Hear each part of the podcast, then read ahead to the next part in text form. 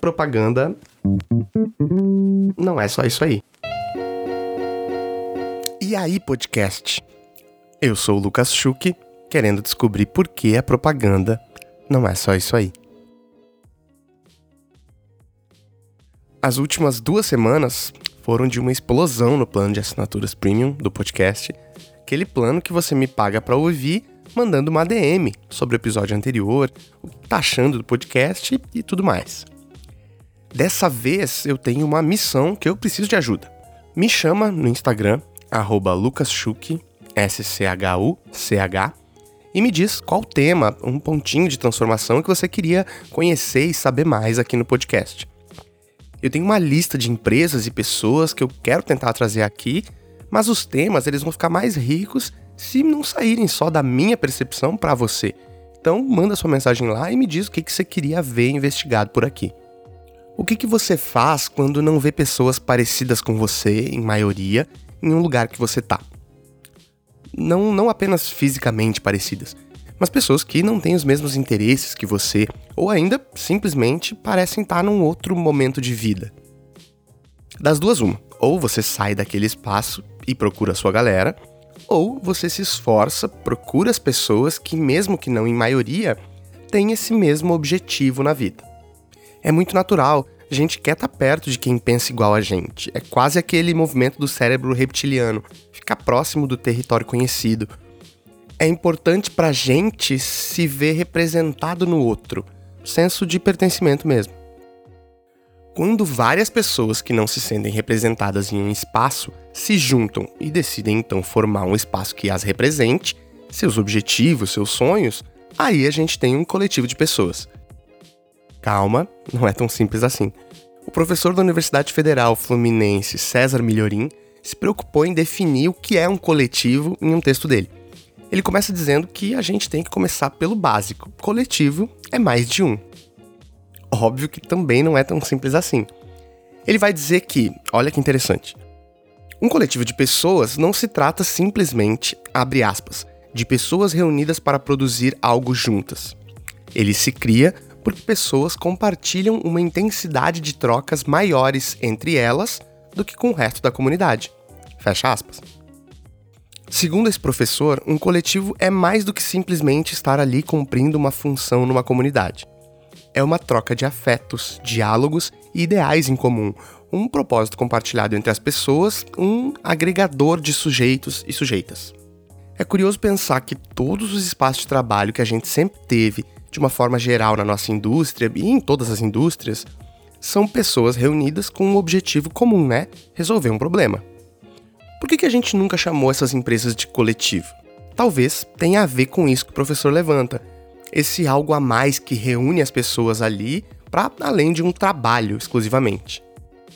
Talvez seja isso o tal propósito, que virou algo tão debatido na nossa indústria e por vezes esvaziado, ou ainda, além disso, simplesmente uma busca por se sentir representado é uma força tão forte que move as pessoas que nenhum outro espaço de trocas teria que não com aquelas pessoas que compartilham desses desejos.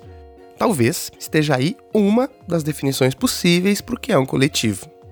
Os coletivos começam a aparecer aqui na nossa indústria criativa de várias formas. Esse professor mesmo, ele fala sobre coletivos de cinema, de arte, de música. Mas é interessante como eles se aproveitam de um espaço não ocupado pela própria publicidade.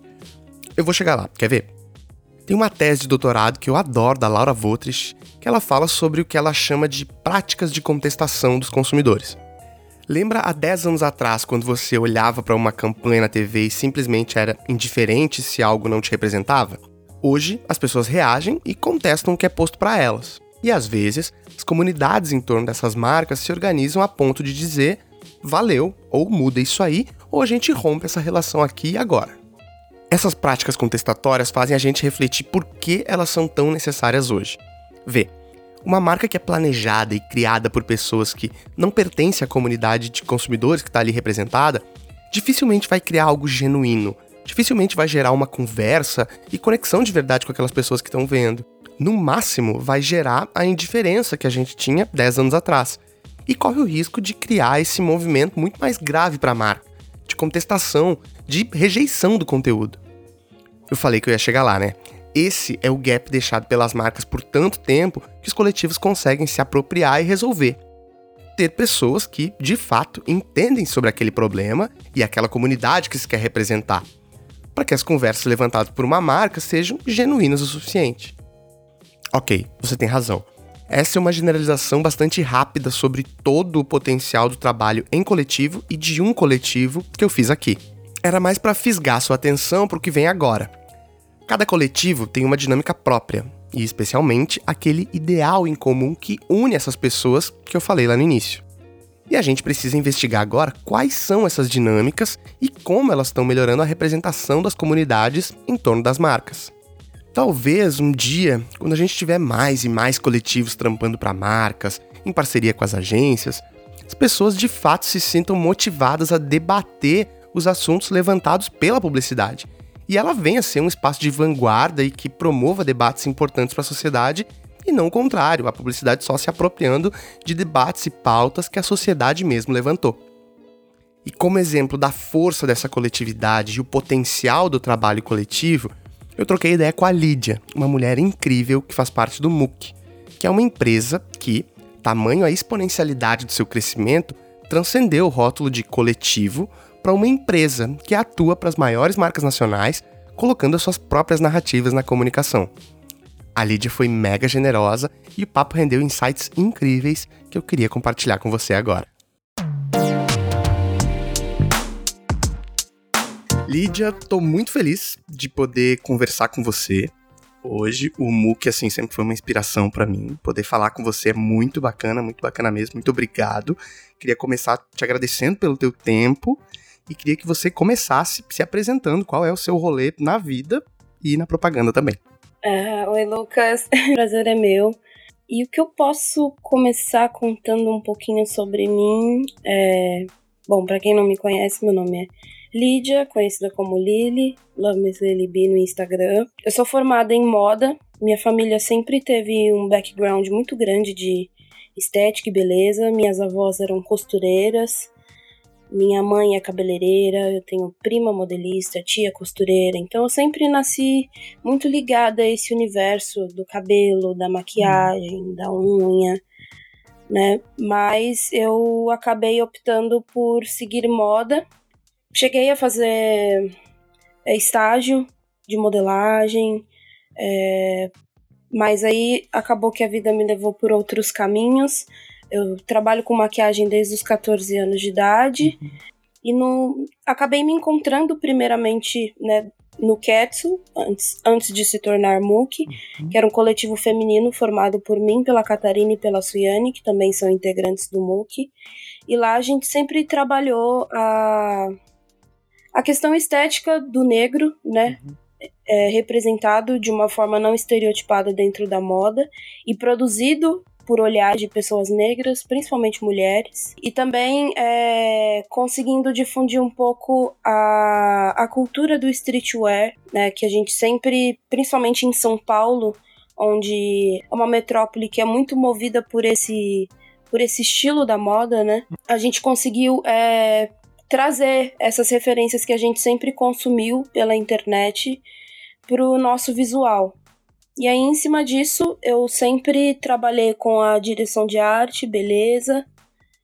E eu pude migrar isso para o MOOC, né? Eu, no MOOC, eu, eu, eu sou diretora criativa junto com os oito, mas a, as minhas especificações são mais dentro dessa área de identidade visual, que é direção de arte, beleza, e concepção. Geralmente também acabo ficando com a parte de beleza, atuando em maquiagem dentro das produções que a gente faz.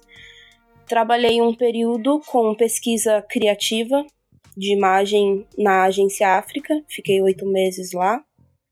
E trabalho com música também, em trabalhos de backing vocal. Hoje é, fiz parte, hoje continuo fazendo parte do Coral Sou Livre. E tive a oportunidade de fazer backing vocal aí para uma galera bem especial da música, como Pericles, Paulo Ricardo, Vanessa Jackson.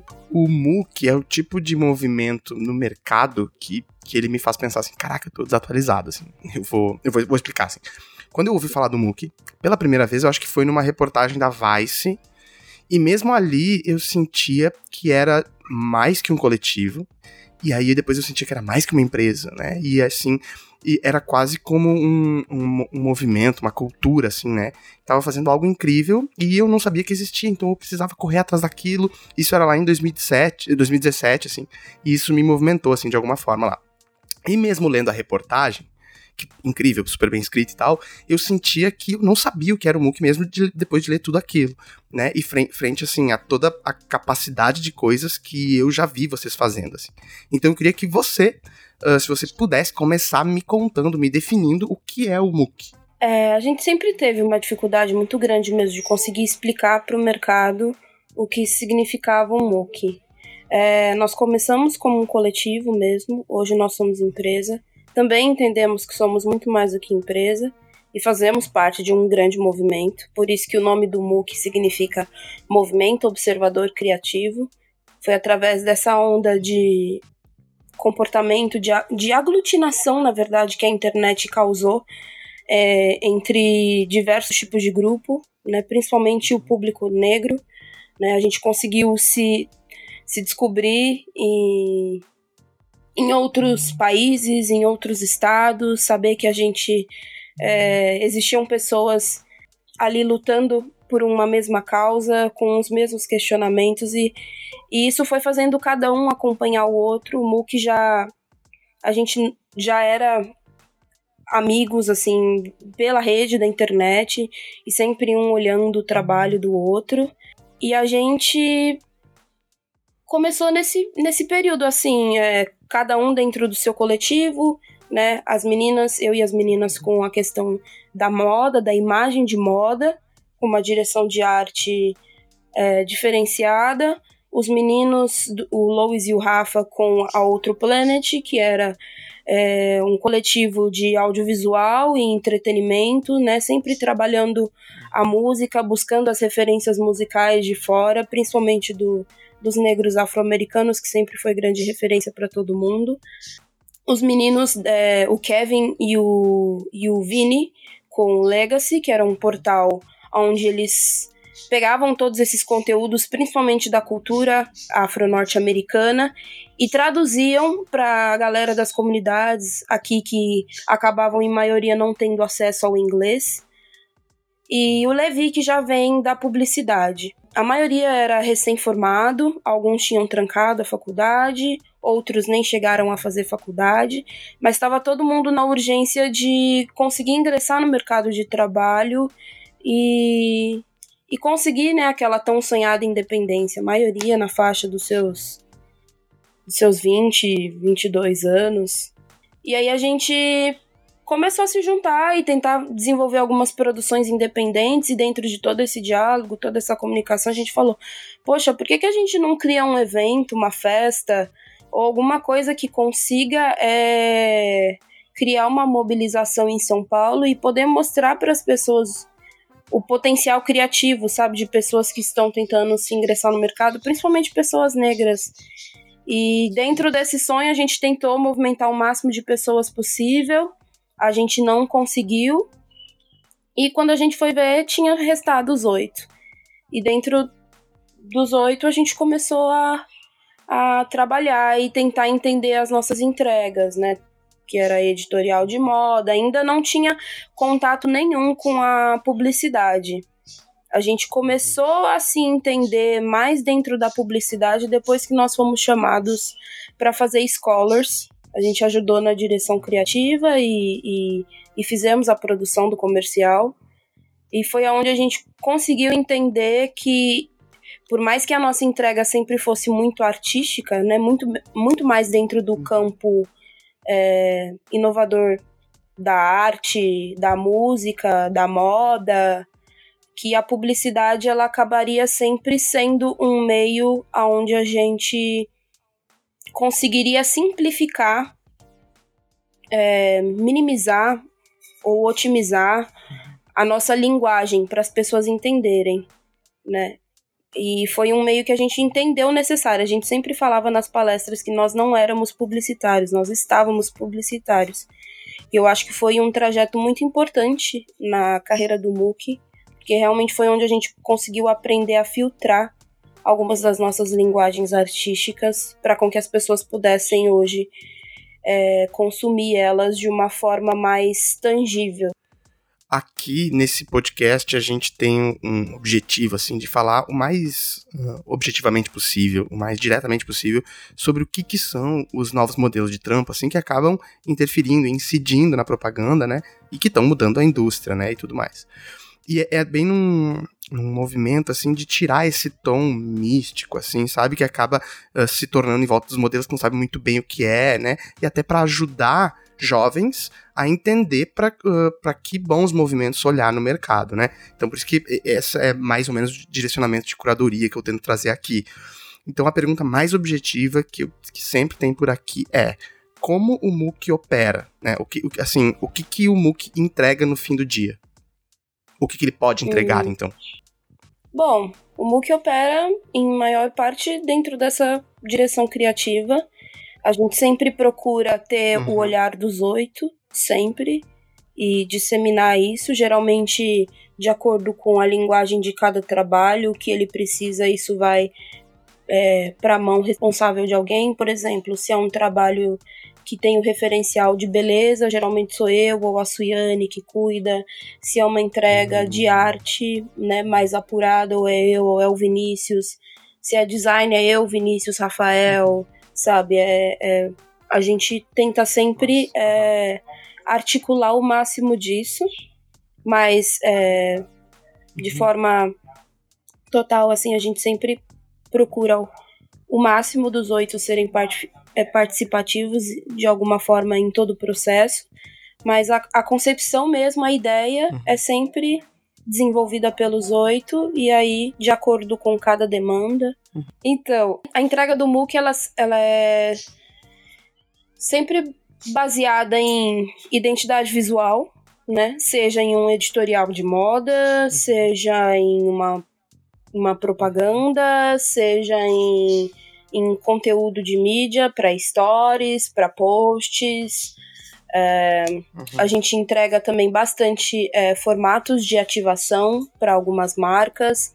É, a gente tem trabalhado bastante uhum. também com consultoria para algumas marcas, né? Geralmente marcas e agências, eles geralmente têm algumas ideias e aí quando eles é, querem se envolver em algum campo que eles não têm propriedade de fala, nós somos chamados para desenvolver ideias com eles.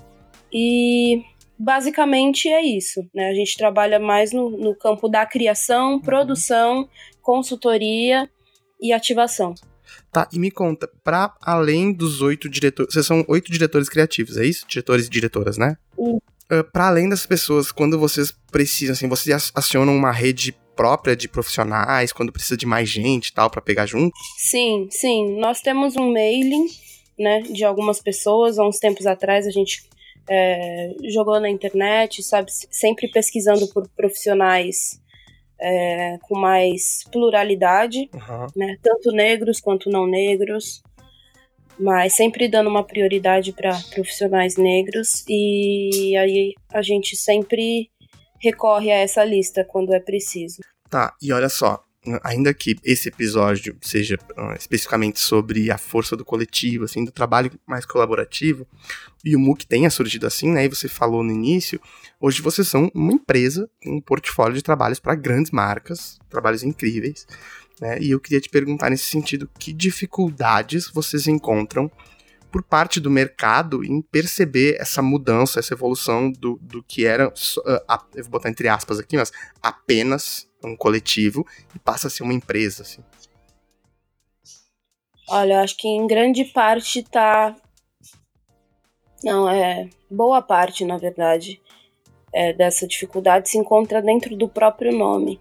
As empresas não entendem ainda é, o significado da palavra coletivo. E eles acabam sempre levando para um lado, tipo, ah, é uma empresa pode até ser uma empresa, mas para eles é como se fosse uma ONG, uhum. é, sabe, é, é algo ligado a serviço social. Uhum.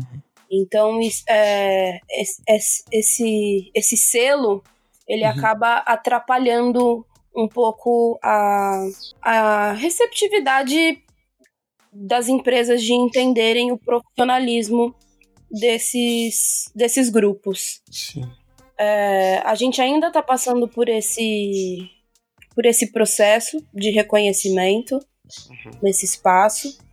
Né? Por isso que nós, é, até hoje, evitamos o máximo usar a palavra coletivo, é MOOC. Agora, trazendo para a perspectiva negra uhum. disso, né? Porque Sim. Eu acredito que esse, esse movimento que causou a união do MOOC também é, proliferou essa conexão de muitas pessoas e isso automaticamente foram gerando outros tipos de coletivos e grupos, uhum. né, através da comunicação pela internet. É, eu percebo muito ainda uma falha deles de conseguirem, do mercado em si, de conseguir ter um poder de abstração na nossa linguagem. Uhum. Porque nós fomos desprovidos de muitas técnicas e informações e, uhum. e acessos acadêmicos que a maioria uhum. dessas pessoas teve acesso e conseguiu construir ali a, o seu método de trabalho, o seu método de entrega e a sua linguagem visual. E hoje, como toda essa entrega que eles fizeram durante anos está saturada e eles precisam de novas linguagens, de novas interpretações, quando chega o pedido para a gente, a gente sempre é, tenta ser o mais autêntico possível. Só que existe uma certa praticidade, vamos assim dizer, né? Uhum. Que na uhum. verdade não, não seria nenhuma praticidade, seria mais um copia e cola mesmo. Eles, eles esperam que a gente sempre entregue o que está dentro da apresentação, sabe? Eles não conseguem Sim. instigar é, aquela simbologia visual que existe dentro do tratamento. Tem que ser aquilo e ponto acabou, né? Quando na verdade, quando a gente trata de novas perspectivas, a gente precisa ter esse poder de abstração apurado, sabe? Então acho que isso ainda é uma linguagem que que colide muito deles conseguirem abrir um pouco mais a cabeça para absorver a, a diversidade, sabe? E o, o nosso o nosso poder realmente de conseguir aquela imagem de referência e transformar em algo totalmente novo. Até uhum. porque são perspectivas que nunca foram trabalhadas antes, então não tem como a internet entregar algo pronto pra gente. Eu percebo muito isso, né? principalmente dentro da minha experiência trabalhando em agência. Pois é, eu ia te fazer uma pergunta a partir disso que você levanta agora. Assim. Você teve uma passagem recente pela África, e por causa do MOOC, eu imagino que você esteja também próxima de outras agências, né? Sim. Eu queria te perguntar, assim, que potencialidades, assim, que, uh, que maneiras você vê uh, quando se trabalha nesse sentido mais colaborativo, acionando pessoas diferentes e com olhares diferentes, então, né? Versus esse modelo de agência com uma estrutura mais fixa, que está ali há, há, muito mais tempo olhando da mesma forma, assim, né? Que benefícios você vê em trabalhar nesse sentido mais coletivo, plural, diverso, chamando pessoas que não têm aquele olhar já, uh, vou colocar como um olhar viciado da propaganda, uhum. sabe? Para mim, eu acho que faz toda a diferença. Toda a diferença. É a partir desse, desse exercício de, de colocar diferentes perspectivas sobre um mesmo ponto que você ganha pluralidade de identidade nas suas entregas e, e, e uma gama muito maior de possibilidades, né? não só no visual, falando, né, que é onde eu tenho mais propriedade, uhum. mas dentro de, de ativações de comunicação, dentro da internet, e, e, conseguir entender formas de, às vezes, se comunicar com um público que você não tem acesso, é, eu acho que é, é essencial. Não adianta mais você tentar só contratar pessoas do tipo que, que comunicam isso é, uhum. e e podem agregar e você continuar fazendo o trabalho. É sobre ter essas pessoas dentro dessas estruturas para com que Sim. Consiga ser um exercício contínuo, sabe? Eu acho que como a maioria das, das agências ainda tem trabalhado para a inclusão de pessoas negras, eles acabam sempre, sempre pautando muito na, na consultoria, sabe? Eu, uhum. E eu acho que a consultoria é importante, é preciso sim, né, esse, esse tipo de conselho mais apurado dentro de cada vivência, mas isso precisa ser ser muito mais explorado dentro das agências mesmo e, realmente começarem a entender que existe urgência dentro dessa pluralidade. Porque enquanto eles continuarem dentro do mesmo método, com as mesmas pessoas e só buscando de fora, eles na verdade só vão estar tá se apropriando culturalmente do que é, as pessoas estão estão consumindo, do que elas estão falando, sabe? Não vai estar tá existindo nenhuma mudança estrutural e toda a nossa luta é para com que exista mudanças estruturais, para com que realmente faça algum sentido o que a gente está fazendo. Eu tenho uma pergunta. Aí, nossas, nossas perguntas e respostas estão se encaixando muito bem. Uh, eu tenho feito essa pergunta para quem está em, uh, em, cargos de liderança, assim como você, uma diretora criativa, então, do MOOC, uh, e também uh, diretor criativo de agência. Pra, quero saber assim, ó, e é uma das coisas que mais me inquietam hoje, assim. Com a chegada de, de, de novos modelos de negócio e tudo mais, pessoas de minorias e grupos minorizados começaram a ocupar esses espaços, tanto em modelos mais ágeis, mais flexíveis, e em modelos de estrutura mais fixa, como é o caso das agências e tal, acionando essas pessoas, e a, e a, e a gente começou a ver uma maior representatividade dessas pessoas.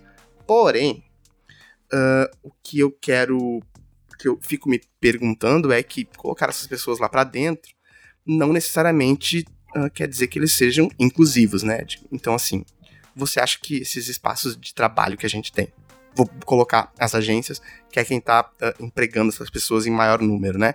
Fora os coletivos e tal eles já estão preparados para trabalhar com essas pessoas, assim, é, entender a, essa, essa nova realidade, dar suporte para essas pautas sociais. Então, assim, eu me lembro de fazer essa pergunta pro Passamani, por exemplo, da Mutato.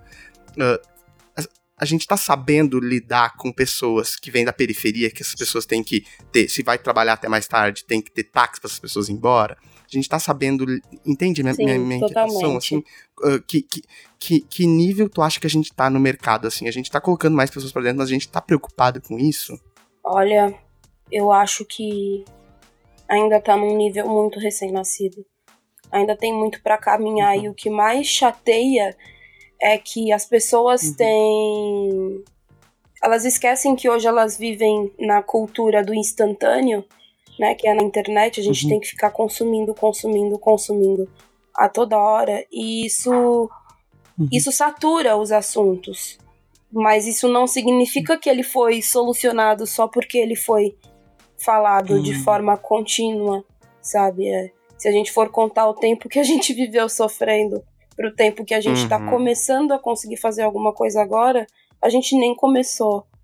Então, uhum. é, é muito, muito difícil, assim, falar sobre essas coisas, sabe? Porque é, eu percebo que esses ambientes, eles ainda não entendem que não, é, que não é sobre uma tendência, sabe? É sobre mudança de hábito, é sobre mudança de mente, é sobre, é sobre revolução mesmo, né? E, e é o mínimo, é o mínimo da obrigação.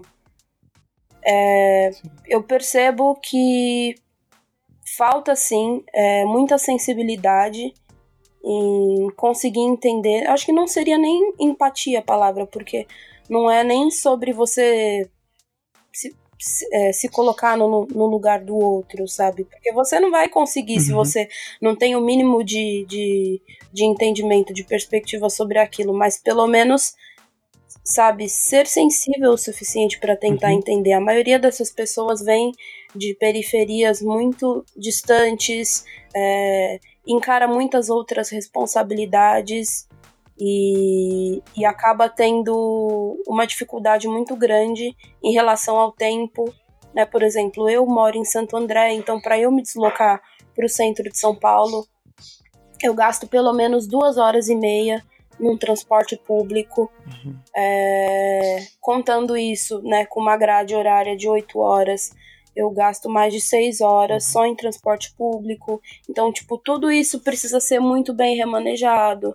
É, toda vez que eu vou para o centro de São Paulo, tipo, eu preciso é, focar e, e, e, desenvolver o máximo de coisas lá, enfim.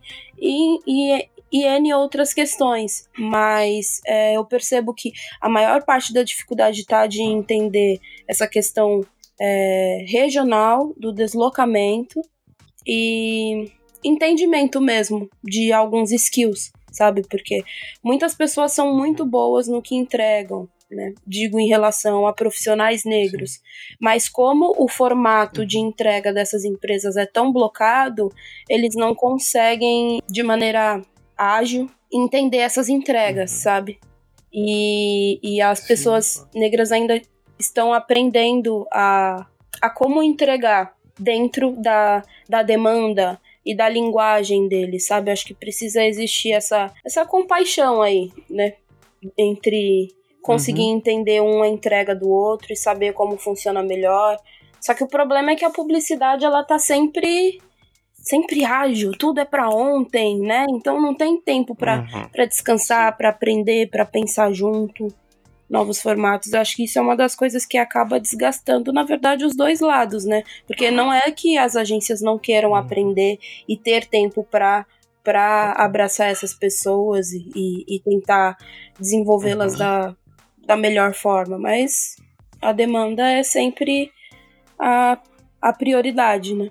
É, e eu vejo como, sabe, um, eu, eu compartilho totalmente, assim, dessa sua visão, porque é óbvio, assim, não, eu não vejo como um, uma falta de vontade das agências ou das pessoas que estão nas agências, mas também acima delas tem todo um sistema totalmente engessado e que provavelmente que, que funciona para pessoas que tiveram esse background de, uh, de, de treinamento das suas habilidades, suas competências, seus skills técnicos.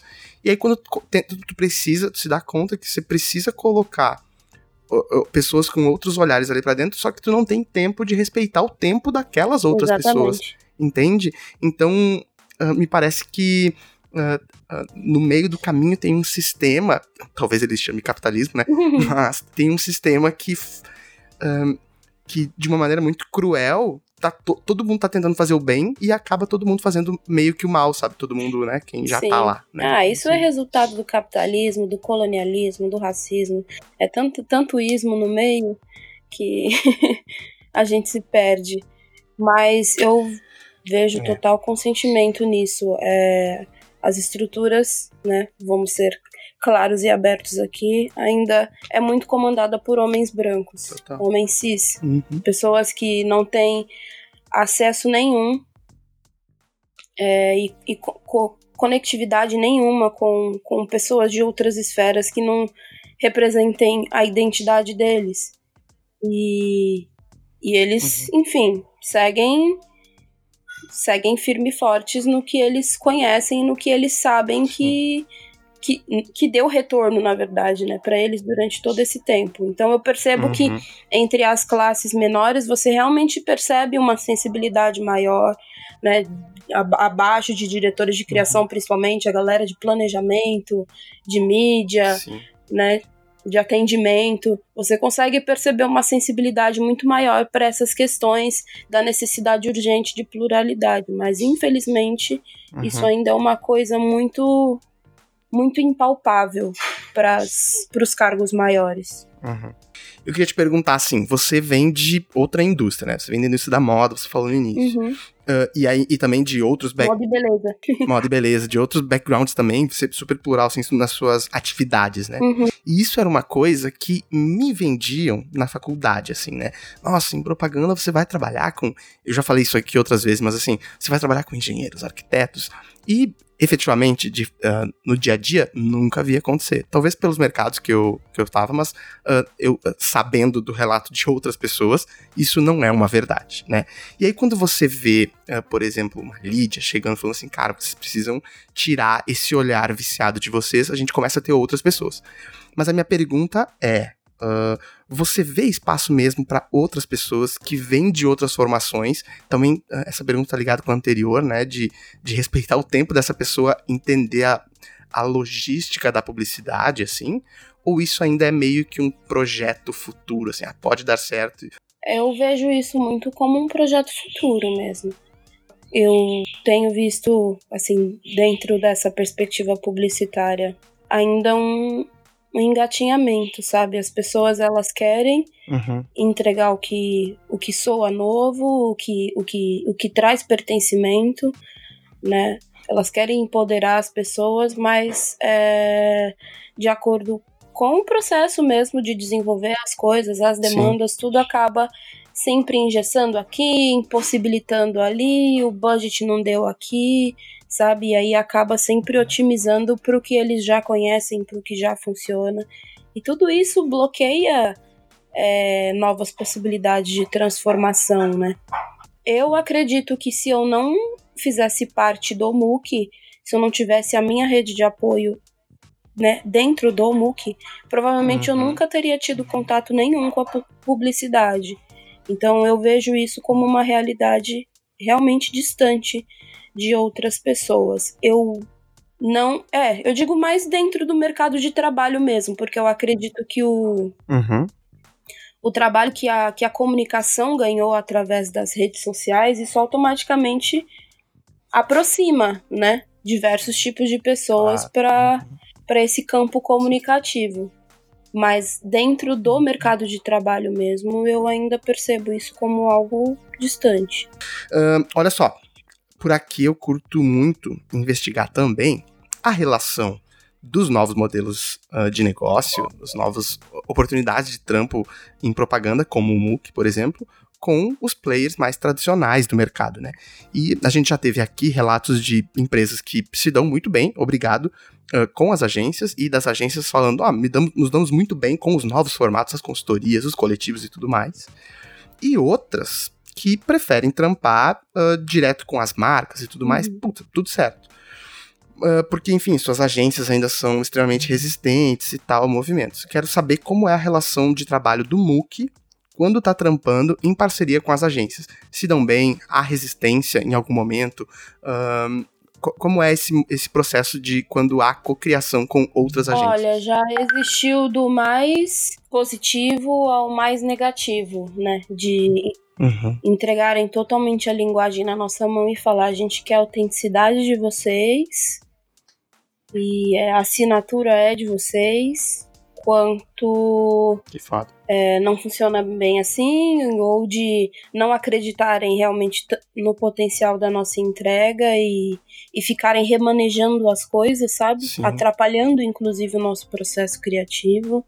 Sempre existe algum tipo de resistência por conta uhum. de de não, não conhecerem, não entenderem, em maior parte, o nosso modo de trabalho. Já existiu episódios, inclusive, da gente ser chamado para uma consultoria, assim, um papo, né? Que eles nos chamam de consultoria. É, uhum. Um papo, e aí a gente vai lá, desenvolve o brainstorm na mesa, deixam a gente para uma segunda chamada, e aí não chamam, desenvolvem a ideia em cima do brainstorm que a gente desenvolveu ali na mesa e não foi considerado como um trabalho, não foi pago, né? Já passamos por poucas e boas assim nesses sentidos.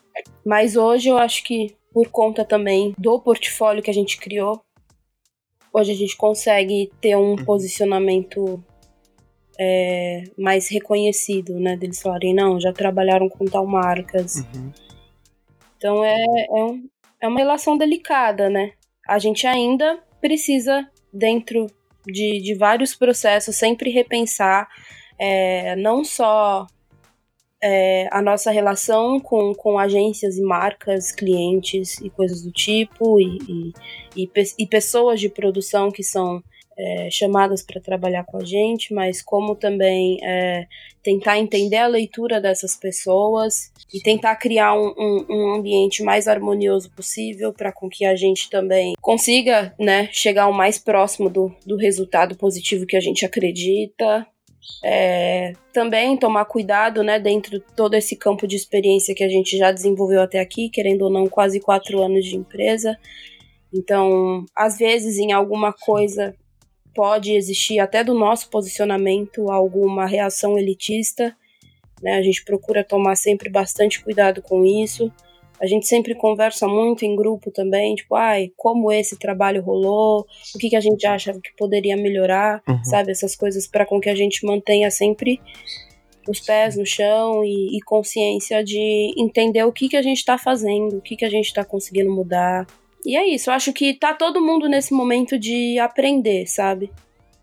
Tanto nós, né, em, em, uhum. enquanto negros em experiência, em skills, né, para conseguir claro.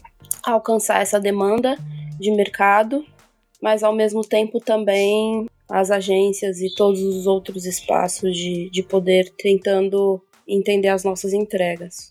Tem uma provocação que nem tava na pauta, tá? Uhum. Uh, que eu te mandei quando a gente conversou, mas eu preciso dividir contigo, assim. E é, e é um pedido de ajuda meu, assim, para que você me ajude a entender isso, assim.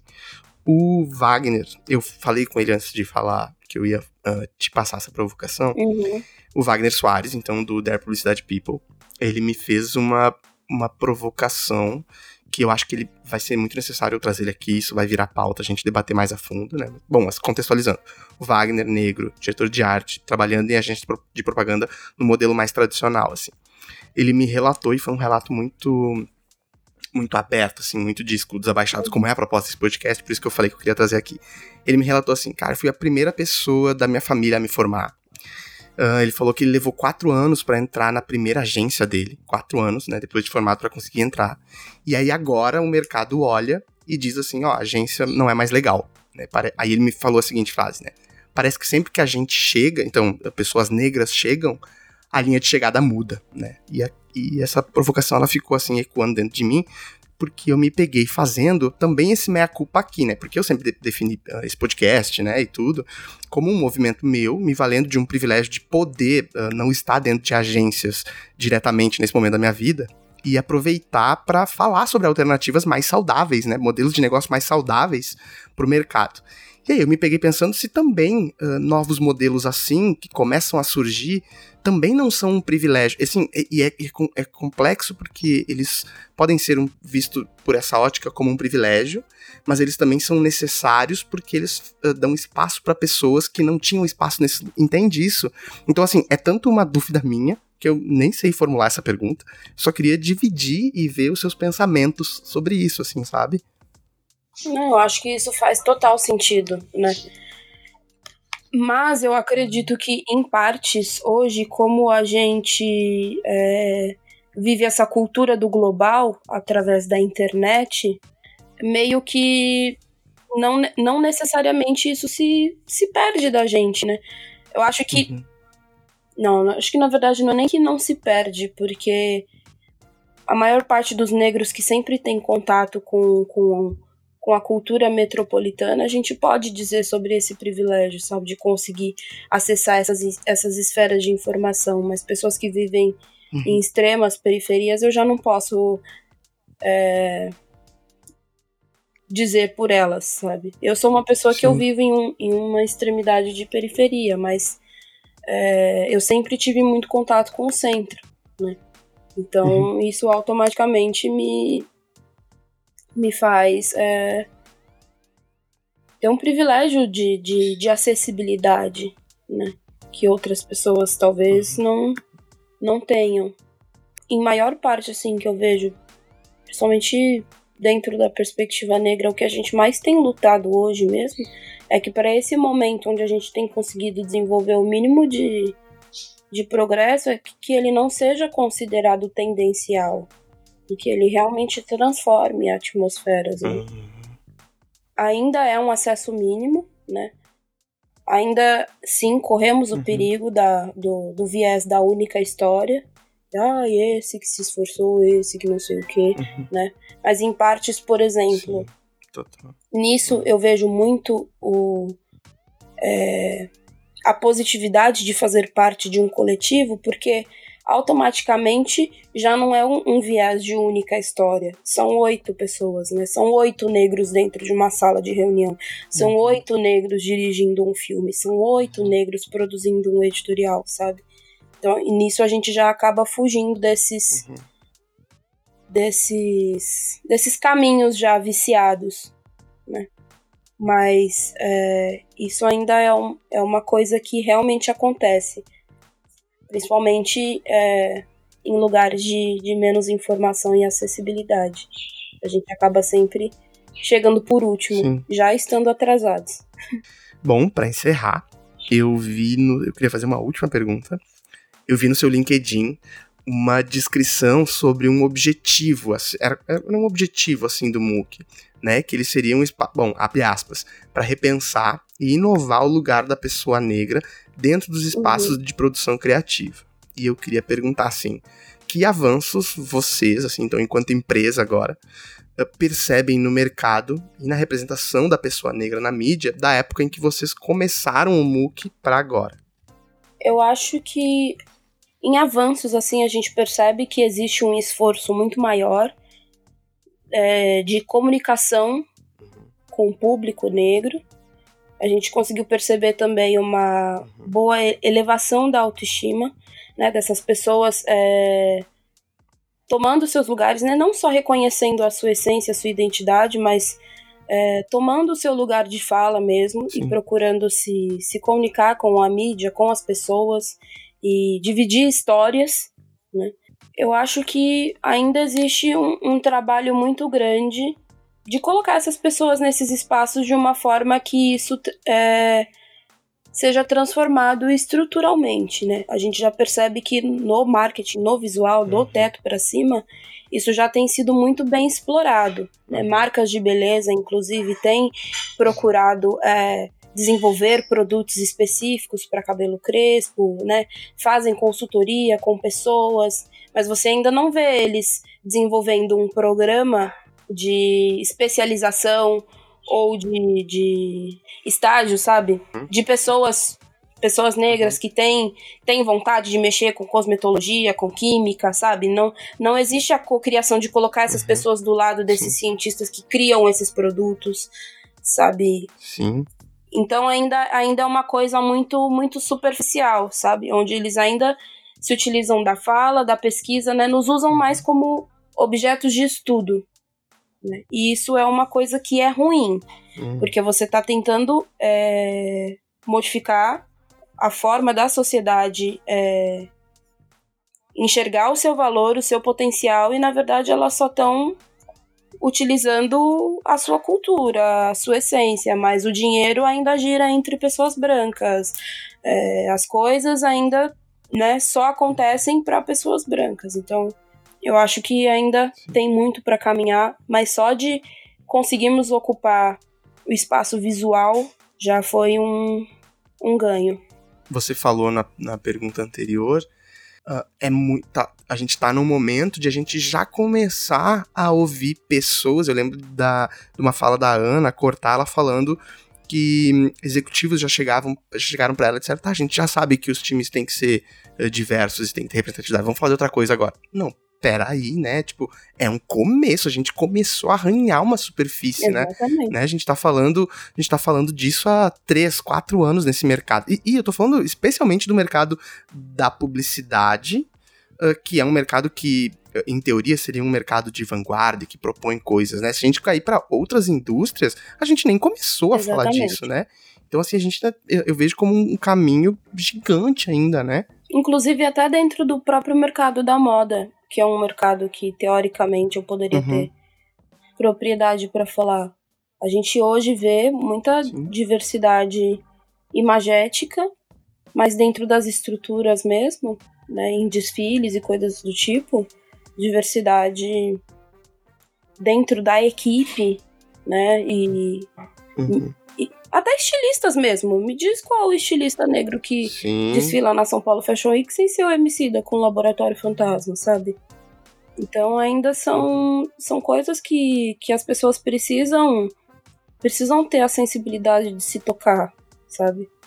Lídia, adorei. Queria te agradecer, foi incrível o papo. Como sempre é por aqui, é muito explodidor de cabeça para mim ouvir as pessoas. As pessoas são sempre muito inteligentes, então fico muito, muito, muito feliz queria te agradecer, dar os parabéns pelo trabalho com o MOOC, falar, uh, transmitir o meu abraço a todos e a todas do MOOC. Tô mega feliz de poder ter vocês aqui, é um grande prazer, viu? Imagina, Lucas, eu que agradeço.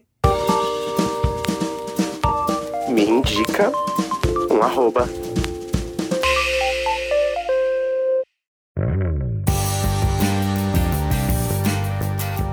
Momento me indica um arroba com a Lídia do MOOC. Uh, o episódio foi incrível, escutem aí. E o Momento Mítico Arroba é onde a gente convida uh, a convidada, ou convidado, que tá por aqui a dar uns arrobas pra gente ir criando uma lista de pessoas uh, bacanas que estão nos ajudando a repensar a publicidade, que estão fazendo alguma entrega de alguma forma e faz com que a gente olhe com melhores olhos para o que a gente tem no mercado hoje. E eu queria convidar a Lídia a dar os arrobas dela, quem tá inspirando ela hoje aí. É, bom, tem o meu querido ex-parceiro de trabalho, Azaf Lucas. Ele é ilustrador, ele também é diretor de arte, diretor criativo da Gleba, do Pêssego. E é um pesquisador incrível. Eu gosto muito das, da forma que ele se comunica através das redes sociais.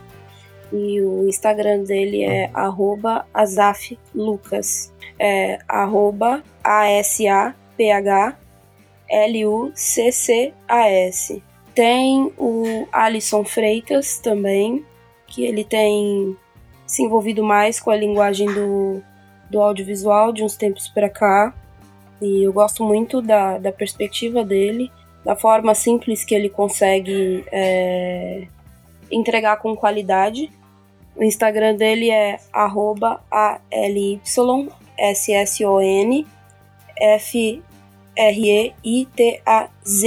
Alisson Freitas. E a última, mas não menos importante, é a nossa querida Suiane Nayar, não é mesmo? Maravilhoso. Tem feito um trabalho muito legal de comunicação, né, especificamente direcionado a mulheres negras, né, sempre com um trabalho visual impecável e, e não deixando de ser real. Né? E o Instagram dela é arroba S-U-Y-A-N-E underline Y-N-A YA, Suyane Nayá. E é isso. Incrível, adorei os arrobas. Vou começar a seguir todo mundo aqui e queria te agradecer mais uma vez, Lídia. Foi incrível, adorei o papo. Muito obrigado mais uma vez, valeu? Ah, imagina, eu que agradeço. Um prazerzaço. Tamo junto.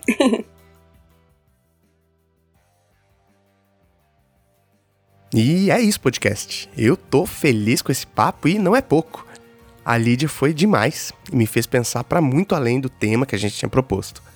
Valeu, Lídia e toda a equipe do MOOC, vocês me inspiram muito. Me segue no lucaschuk, S-C-H-U-C-H, e por lá eu conto quem é o próximo convidado do podcast e as soluções que o mercado está arrumando para as tretas que estão surgindo. E é isso, podcast.